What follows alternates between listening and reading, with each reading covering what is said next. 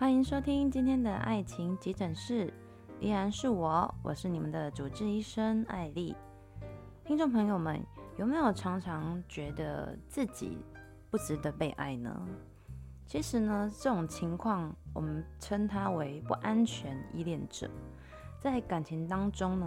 一方面相当的渴望自己可以获得对方全部的喜爱。但是另外一方面又很矛盾的担心对方喜爱只是暂时的，那就会去找非常多的证据来证明你并不爱他。其实这证明只是因为我们害怕失去这一段感情。当然，这种不安全依恋呢，并不是女性的专利，男生呢也会常常有这种同样的情况，只是比较起来呢，女生会比男生多一点。那之所以和他们相处会面临到进退两难的情况，是因为呢，他们的心里都有一种矛盾，就是希望自己就是可以获得对方全心全意的爱，让把所有的关心和在乎呢都能够放在自己身上，但同时又会觉得自己并不值得被爱，所以就会一天到晚都担心这一份爱会不会消失。那一样的，艾莉呢会根据这样子的状况来分析几点，就是我们为什么会有这种我不值得被爱的这种感觉。那假设你自己发现你有以下的状况，可能你就是这种不安全依赖者之一。第一种呢，就是老是觉得自己付出的不够多。其实我们都可以知道自己其实是有付出到那边，可是又会开始就是会问自己说，诶，我是不是对他不够好？是不是好像给的不够多？好像嗯没有办法肯定你自己的付出，然后就会有一种患得患失的感觉，担心说就是自己没有没有让对方觉得自己付出很多。然后第二点就是不太敢争取，其实艾丽以前也是这样。就是会会不太敢去跟对方争取自己的需求，比如说我可能希望对方怎么做，但我又会不想开口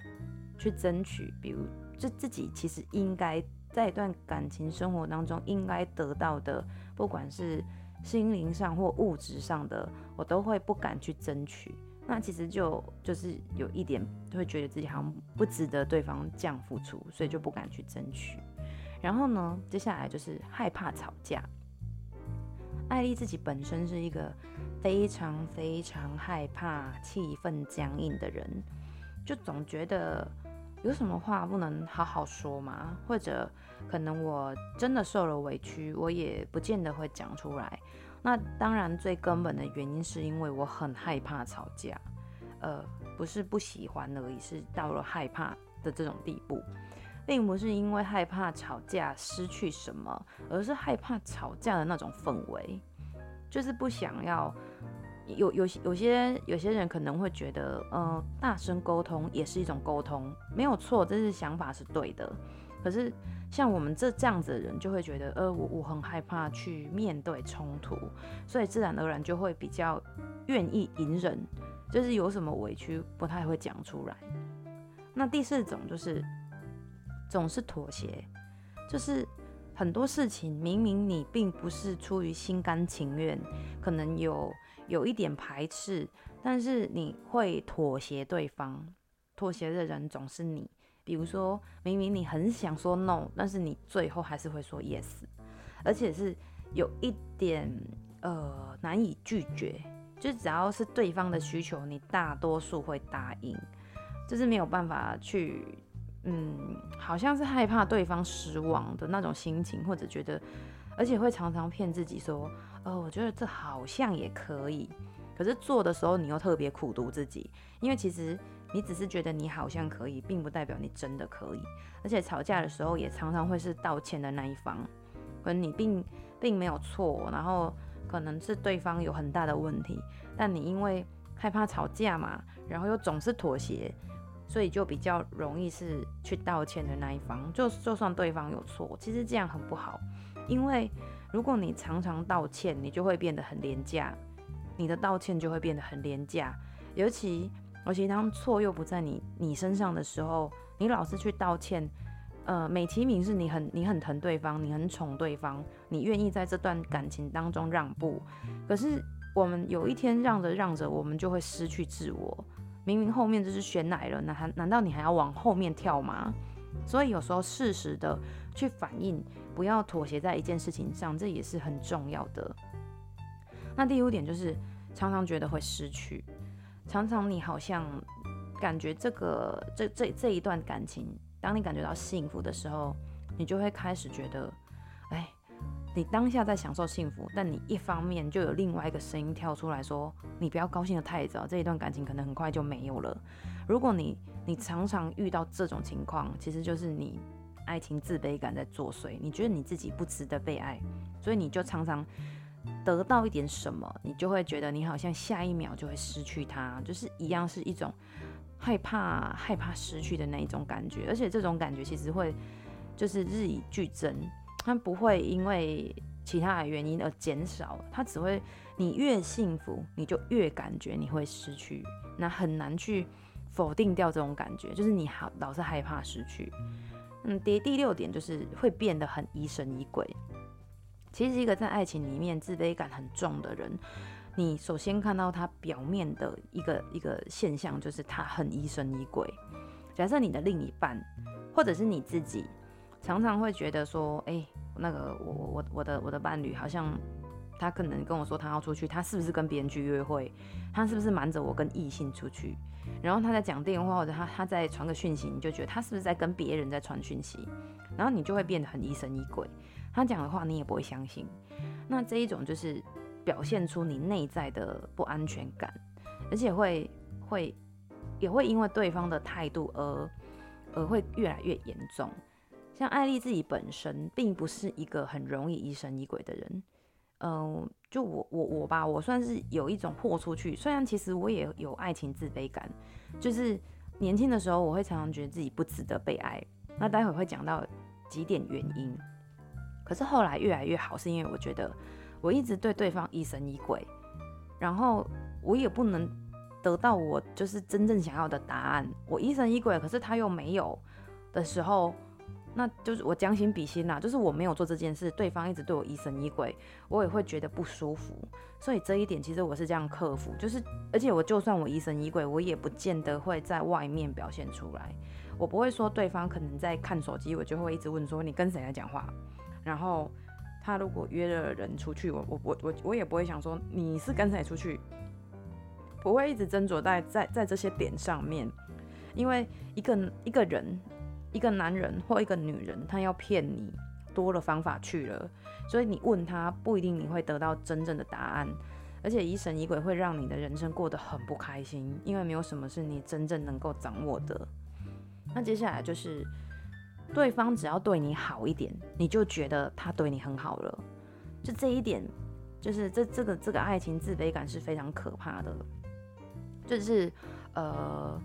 呃，我有一个朋友。然后这故事我在之前有提过，就是她的她当时的男朋友只是呃多就是关心她吃饭了没，她就觉得对方对她很好，对方很爱她。那当时我当然也是劝说他，他问你这个就是你爸妈也会问你啊，你朋友也问你吃饭了没，这并不是真正的好，真正的好是会让你。感觉到你你的需求，然后能够明白你的心心情，并并且适时给你安慰，然后愿意给你承诺，然后在实际行动上也都愿意让你感受到他很在乎你，而不是只是嘴巴上说说他爱你，然后他你吃饭了没？所以这种爱情自卑感很严重的人，只要别人对他好一点点，他就会觉得哇天哪，很好了，然后就会逼迫自己去隐忍一些。不该隐忍的事，那这大部分的情况都是发生在女生身上，尤其是容易发生在有家暴问题的女生身上。就是他们就会觉得说，昨天我老公打完我，但是他今天就痛哭流涕在那边跟我道歉了，那他已经很好了什么的，然后甚至会为对方找借口。他如果打你，那你就会说，他虽然会打我，但是至少他没吸毒或赌博。你就是会去找一个更烂的借口来帮他脱罪。那其实就是在显现你得了爱情自卑感这个这个病。那接下来就是容易心动，你容易对一个人心动，因为就回到像刚刚讲的，别人对你好一点，你就觉得他对你非常好。那一样啊，就是因为你对爱没有安全感，但你就特别容易心动。只要对方就买杯饮料给你，你应该都会心动吧？但是你又不敢接受，今天真的有人对你真的有好到那个点的时候，你又不那么。敢接受，然后你就会回到一个奇怪的循环里，就是，诶，对方对你好，然后，然后假设你今天真的跟他在一起，你就会觉得，啊，我真的，我真的值得这么好吗？什么什么之类，然后会不会我很快就失去了，失去了这个人对我的好？所以其实这一种就是你并不肯定你自己。所以在爱情爱情里面有自卑感作祟的人，其实是特别容易心动的。他们特别容易因为对方做的一些小举动，然后就会喜欢上对方，认为这是爱。可是你真的跟他说，诶，那你们在一起看看啊，他又不敢真的去走入下一个阶段，他又不敢接受。那第九点就是过度的依赖。因为没有安全感，然后因为因为害怕，所以就会变得过度的依赖，不管做什么都都喜欢希望对方跟你在一起，然后就算一件小事情都会麻烦对方做，因为会变成一种呃，你不依赖对方，你怕对方会忘记你，就是。呃，很可怕的一种索求的关系，但其实你一方面还是觉得哈，我值我值得被爱吗？但就是因为这种害怕，所以让你会变得对于这种依赖的欲望越来越深，而且越来越不能独立。然后最后一点，呃，我觉得这是很多很多很多的女生都会常常问自己的男朋友或老公这个问题，就是每天都问你爱不爱我。其实这个。讲真的，一个有自信的人，像艾莉现在几乎不问这个问题了。一个在爱里有自信、肯定自己的人，不太会问这个问题。因为我这样说吧，就是如果今天他随便嘴巴说说他爱你，但他行动做不到，然后你难道能依靠着那一句“我爱你”就一直走下去吗？可是，在爱情当中有自卑感的人，其实可以。他们跟正常的人不一样的点就在于，他们会因为这样的话。就是男人讲什么或女人讲什么，他们就真的会相信。所以，因为然后他们又特别爱问啊，你你到底爱不爱我？你到底爱不爱我？然后对方只要认真一点，或者是其实随便糊弄他说爱爱爱你啊，我爱你，他们就真的会相信。但是他们一方面一方面信你跟他讲的，那一方面又觉得哈，真的吗？你真的爱我吗？就是总是。在爱情有自卑感的人，总是一直陷入深深的轮回、深深的矛盾当中。一方面想要相信看到或听到的，但是另一方面又会不停地打击那个相信的自己，劝自己说：“呃，没有你，你他你绝对不会得到这些，因为你不值得。”所以就会陷入一个又一个的循环，没有办法得到幸福。那其实艾丽要在这边跟各位听众朋友分享一件事，艾丽觉得。每一个人或多或少会因为生命当中的一些历练而受到创伤，然后觉得自己好像不值得被爱。可是其实我们每一个人都有值得被爱的理由，比如说我们生来就是独一无二，这世界上不会找到一个跟你个性一模一样、长相跟你一模一样的人，所以你都是独一无二，而且没有人可以取代的。无论你现在的境况如何，好或是不好。都还是一样，你就是你，不用不用因为任何事去改变你自己。这样的你，无论你自己觉得怎么样，这样的你都是值得被爱的，因为我们都是独一无二的个体。然后还有一点就是，生命有限。我认为生命啊，就是要来让你体验爱这件事，不管是亲情、友情、爱情，都是一样。只是爱情可能会占你生命中的大部分。因为我们今天是讲爱情急诊室，所以生命有限的生命里呢，我们应该要去感觉爱、感受爱，然后并且拥有爱。生命有限，我们不能老是在想着，哎，我到底值不值得被爱，然后就就不敢去追求爱了，或者就在这些就是疑神疑鬼的轮回当中失去了一个爱你的人。所以生命有限，要好好的把握，我们每一个人都值得被爱。然后第三点就是。你要相信你自己已经够好了。像艾丽是一个有完美主义的人，很多事情其实对自己的要求都是非常非常的高，身边的人都会看不下去，觉得我疯了。就是为什么做一件事情要这么拼命？不管什么事，我都会想要坚持到最后。然后有什么问题，我都会打破砂锅问到底。没有人可以问，我就去 Google 找谷歌大神。所以我是一个很追求完美的人，我常常会在这一点上跌倒。我会觉得我不够好。我我会觉得我好像做的不够多，可是后来我就有一次，我就我就放过自己了。我觉得其实我已经够好了。我当然不敢去说跟很好的人比，因为我觉得人不要跟人比，你只要跟昨天的你比就好了。你跟过去的你比，只要你有比之前更好，那你就已经够好了。没有一个人生来就是完美无瑕，没有这种人，就算有。就算有，也会因为时间的历练，然后你人生经历的那些事情，而磨损掉你的一些光芒。所以人，人，人生之所以完美，是因为我们都都在这些看似荆棘的生活当中历练了之后，而变得更好。所以你已经够好了，我们值得值得被爱，你已经够好了，不要再怀疑了。如果你正在听听我的节目的话，你必须得。看着镜子，对镜子说：“你已经够好了，亲爱的。”第四点就是，总是有人欣赏我。今天不管我是什么烂番薯、臭鸟蛋，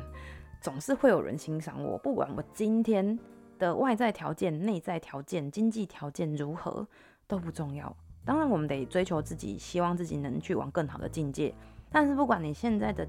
的的境遇是如何，一定会有人欣赏你啊！青菜萝卜各有人爱啊！你没有必要，你是萝卜，然后你要去迎合爱青菜的那一个，对吧？人不要试着去改改变自己，怎么讲？我们可以求进步，但我们假设今天是我举艾丽的例子好了，我是一个很活泼外向的人，我很难很优雅，或许去到某一些场合，吃饭的场合，餐厅，我会我会比较优雅收敛，但私底下我就是一个带来散播欢乐、散播爱的人，我没有办法。很文静的坐在那边，除非我一个人，我一个人我可以一个人看书、看电影、做任何事。但只要有人，我就是人来疯。我没有办法说哦，因为我我因为别人喜欢很优雅的、有气质的人，然后我就硬逼自己成为有气质、有气质的人。我相信我这样的人还是会有人欣赏我啊。我为什么要去变成一个不是我的人？这样我会很累。所以你要放心，不管你如何，一定有人欣赏你，好吗？这是肯定句，一定有人欣赏你，背起来。第五就是，爱情是一个过程，就像我刚刚讲的，生命有限，爱情只是一个过程。那只是一个过程的话，我们为什么不能好好享受被爱呢？怎么咋了？我们被爱不行吗？我们被爱有罪吗？难道这个你心中觉得你不值得被爱，然后就不要被爱吗？就算你心中觉得你你不值得被爱，但也不能抵挡你被爱啊。不要因为你自己心里的因素而去阻挡了一段好的感情的发展，因为爱情只是一个过程，我们必须要接受它，享受它。或许有一天我们离开他，我们也要在痛苦中欢乐着。所以不要害怕，我们是值得被爱的。那假设你有，你有刚刚艾丽讲的那一种，那那十大问题，就是嗯，觉得自己自己不够被爱的时候会有的十个表征的话。那接下来，艾丽是要跟你们讲怎么解决，怎么解决你这心里的问题。那有一些就是说，呃，找一些找一个爱你，就是找一个可以永远爱你的人，就是他可以常常供应给你爱。但是呢，我这边不得不残酷的说一句，就是靠靠人人倒，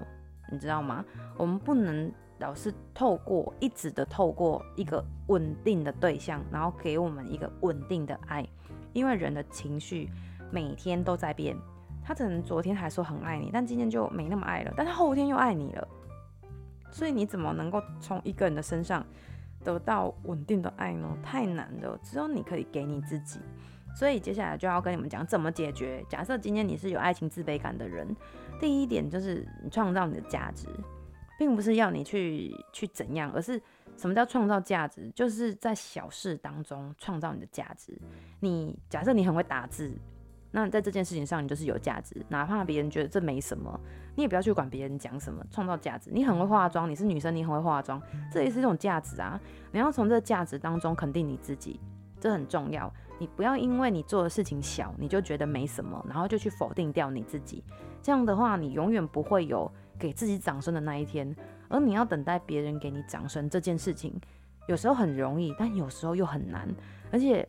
我们如果一直活在别人的掌声当中，我们会很痛苦，我们会一直不停地加很多的面具在身上。所以，创造你自己的价值，哪怕只是小事，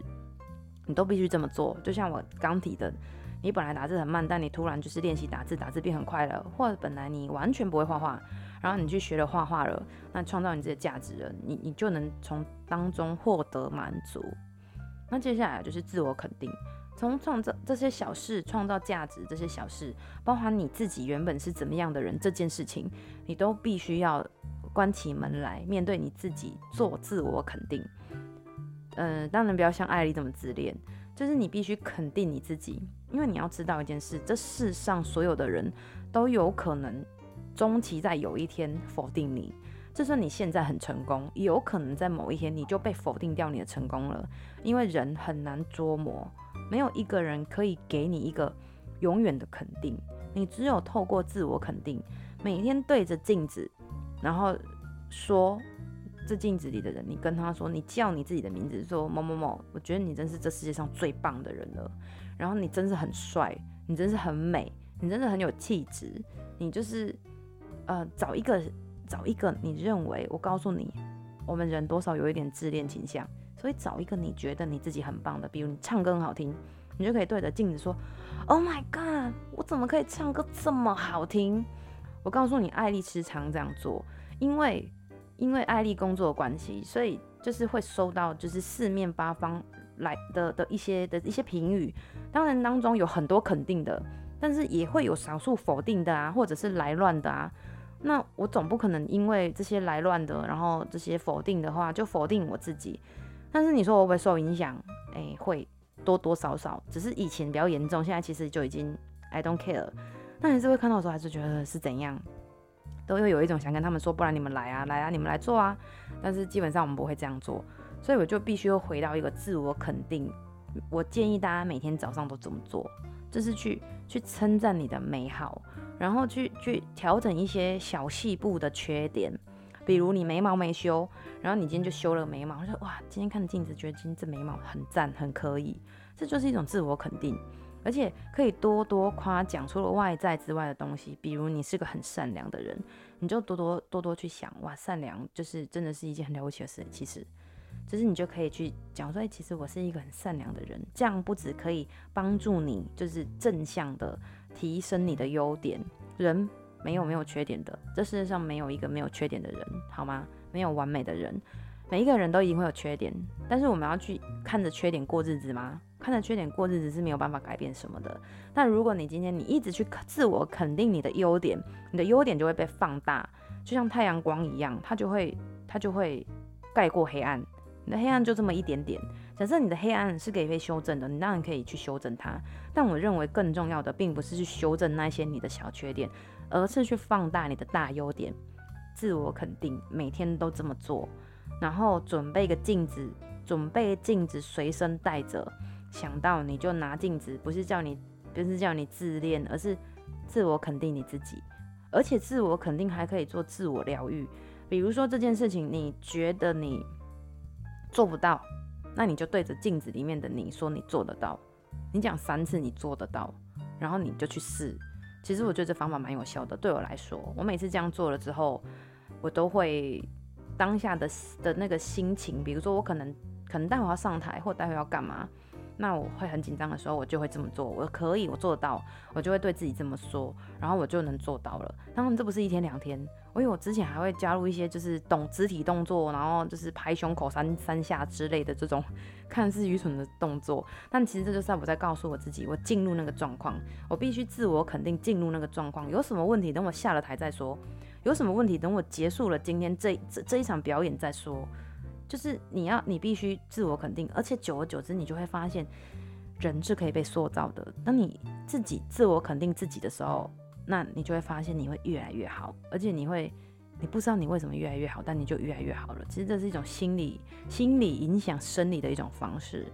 那接下来还有就是找到你的兴趣，不要让自己生活在没有乐趣的世界里。像艾丽就特别喜欢，嗯，呃，擦指甲油，我就特别喜欢做光疗指甲。那我就会在这个当中找到自己的乐趣。然后我每次看那个，我真的每次看完我做完光疗的不同的造型很漂亮的时候，我就会觉得，嗯，我很值得被爱，因为我的指甲这么美。对，我就会陷入这种状况，然后我就会觉得这是一件很好的事情，因为你找到兴趣，你就会投入在兴趣里面，你就会开始忽略。不需要去问我的伴侣，每 天就是每天问他爱不爱我，我也没有这么想依赖他，因为我也有有，我也我也要有空出时间来做我兴趣的事情，然后你也不容易疑神疑鬼，因为好每一次可能假设你们住在一起，每一次他出去你都欢呼耶，我就可以做我自己有兴趣的事了，我也可以看我自己想看的电视了，就不用再去因为对方而妥协，所以找到兴趣其实就是找到你自我的一个方式。我们有没有发现啊？当我们一直以对方为中心的时候，对方好像就看不到你了。其实，其实我曾经跟一个朋友讲过一句话，就是我教他的啦，我教他去跟他的 他的另一半说，呃，我我我并不是感受不到，呃，我感觉不到你爱我，是因为我太爱你了，因为我的爱挡在你的爱前面，所以我根本感受不到你的爱。我就教他这样讲。因为你真的把所有的心思都放在对方身上的时候，你只会越来越、越来越不安全，有没有没有安全感？然后你就越来越自卑，因为你真的没有办法感受到对方给你的爱，然后你就越来越自卑，然后就开始陷入那个无限循环当中。所以找到兴趣就是让你脱离、脱离这段感情的现况，让你重新定位自己，重新有自己的生活，然后有自己想做的事情，那对方就会发现，就会有。这其实就是一种距离啦，有一种距离，你就可以让对方更清楚地看见你，更了解你，这很重要。所以，假设你今天有这状况的话，你就这么做，找一个兴趣，你喜欢的是爬山、钓鱼，随便你，好不好？你就找一个你的兴趣，然后去培养它，然后找一些有共同兴趣的朋友，现在网络都有一堆，绝对找得到，好吗？所以就这么做，今天就这么做。第四点就是欣赏自己。刚讲了自我肯定跟欣赏自己很像，欣赏自己就是比较，我觉得这是比较外外外在显象的，就是可能你要欣赏你自己的你的品味，然后你的风格，然后你的你的你的你的谈吐，你要了解你自己，你才能够欣赏你自己。如果你没有办法了解你自己，你很难欣赏你自己，你对你自己都不了解了，你会去欣赏一个。你会去欣赏一个你不懂的东西吗？就像很多人去逛那个美术馆，然后都看不清楚那些画家在画什么，然后他们到底怎么欣赏？我不知道哎、我我不明白。有些人是真的，嗯，看不懂，看不懂又要去欣赏，很难。你你知道吗？就是你没有办法融入在那个画里面，而且或者是画画家他想要表达给你的意境你不清楚，所以想要欣赏自己的第一件事就是你必须要了解你自己。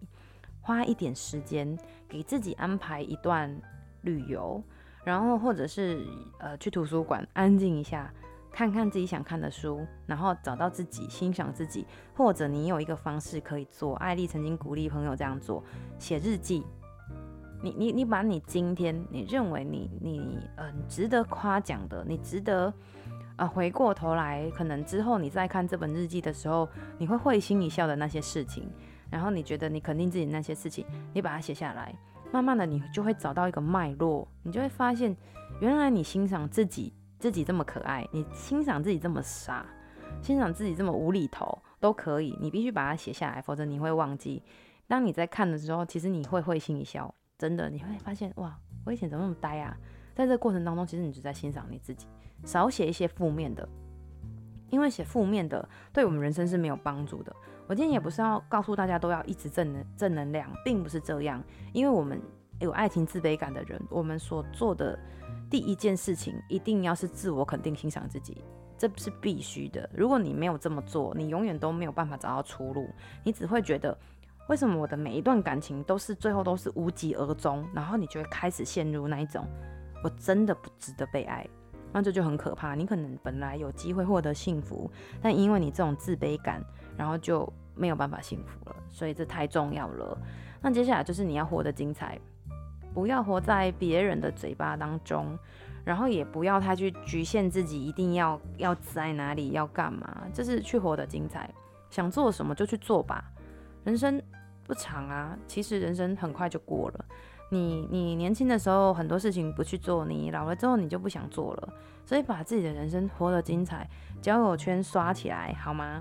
然后多跟朋友出去走走，活得精彩一点，你就不会一直陷入在你不值得被爱的这件事情了。因为当你越活得越精彩，你就会发现你自己越值得，越值得别人来爱你，越值得别人来喜欢你，越值得别人来为你付出，你就不再会在。别人的嘴上功夫里面得到满足，觉得他爱你，你会知道那一切都是虚假的，只有行动是真的。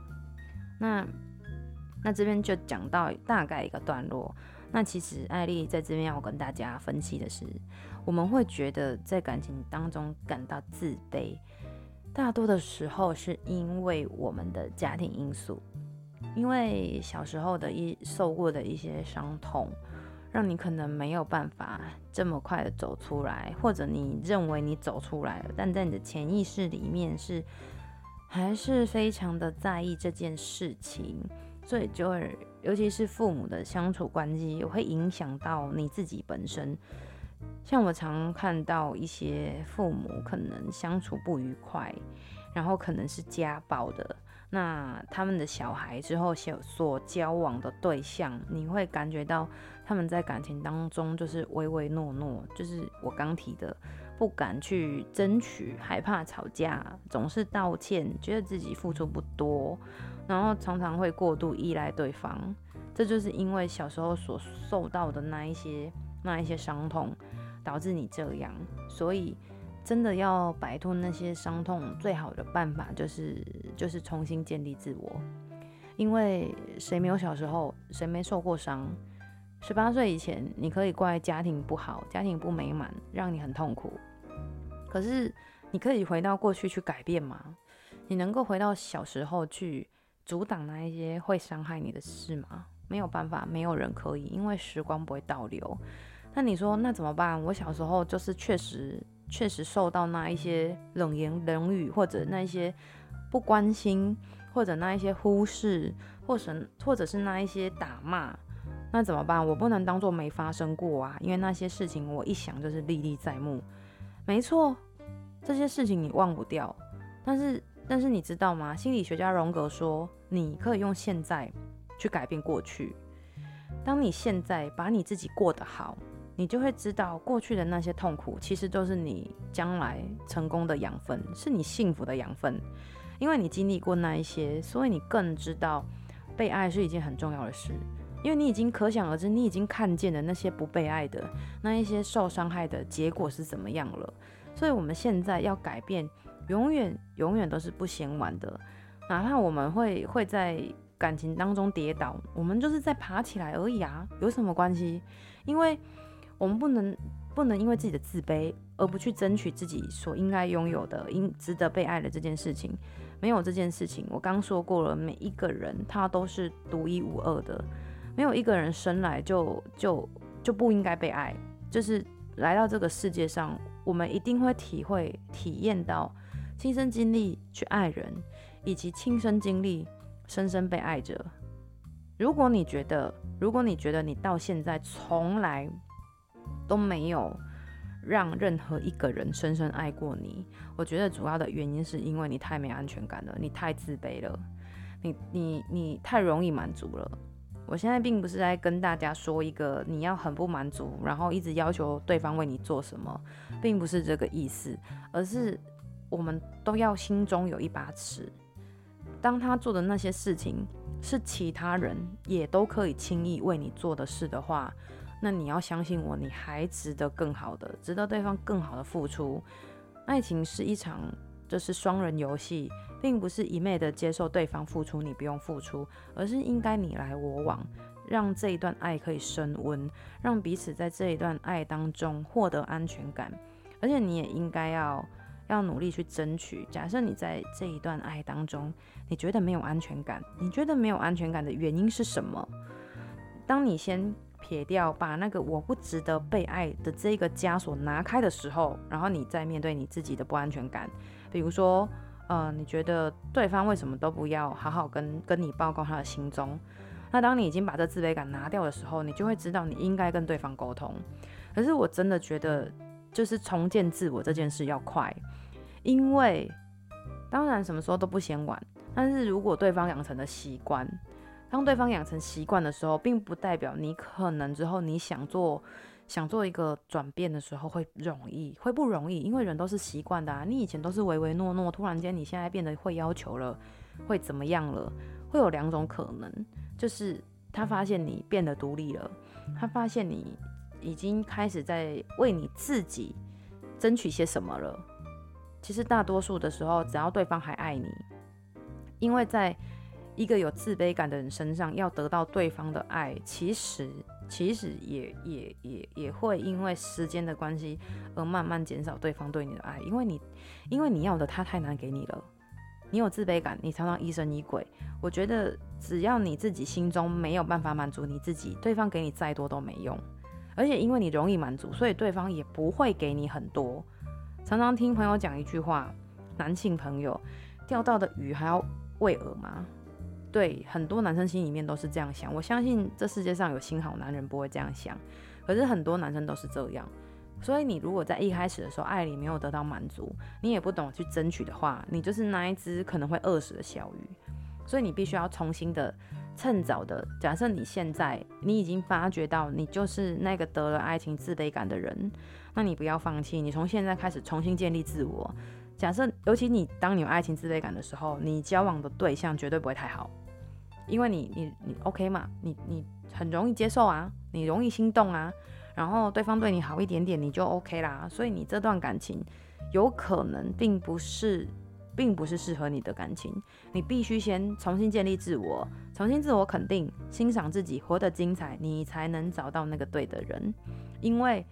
你现在阶段，你交往的对象就很明白的让大家知道你现在是什么样，你现在的阶段，你看看你的另一半，你就知道你现在怎么样。